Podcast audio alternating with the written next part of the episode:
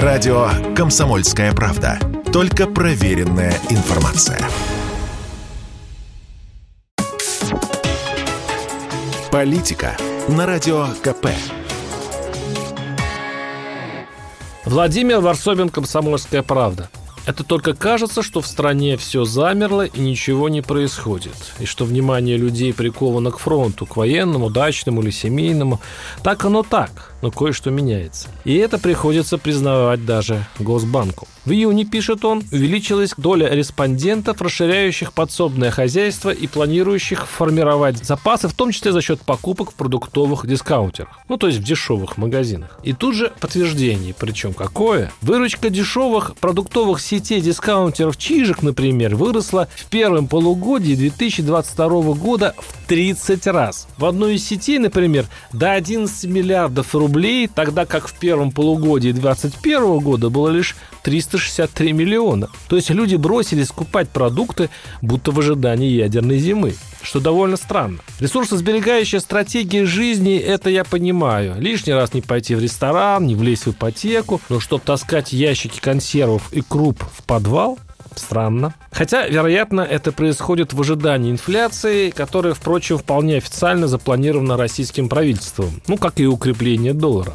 Этой мыслью ты отвлекаешься от апокалипсиса, но тут же натыкаешься на новость. Минтруд России предложил доплачивать молодым до 35 лет жителям Северного Кавказа по 116 800 рублей за переезд в регионы Северо-Запада, Урала, Дальнего Востока и Сибири от Ленинградской до Магаданской областей.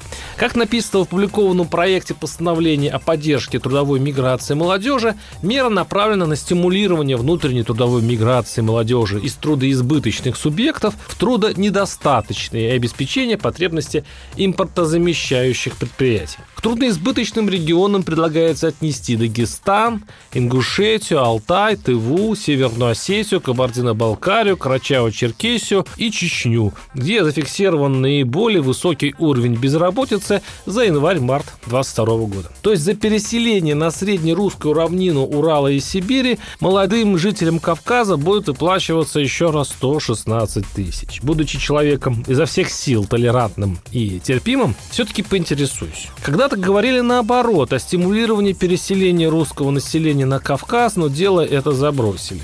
А теперь вот такая музыка лезгинка.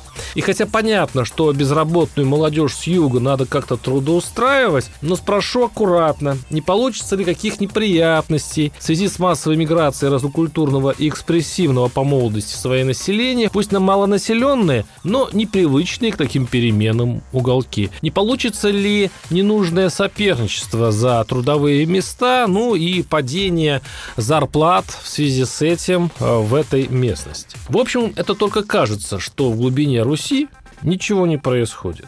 Тут надо держать ухо востро, чутко. Фарсобин, YouTube-канал, Телеграм-канал. Подписывайтесь. Политика на Радио КП.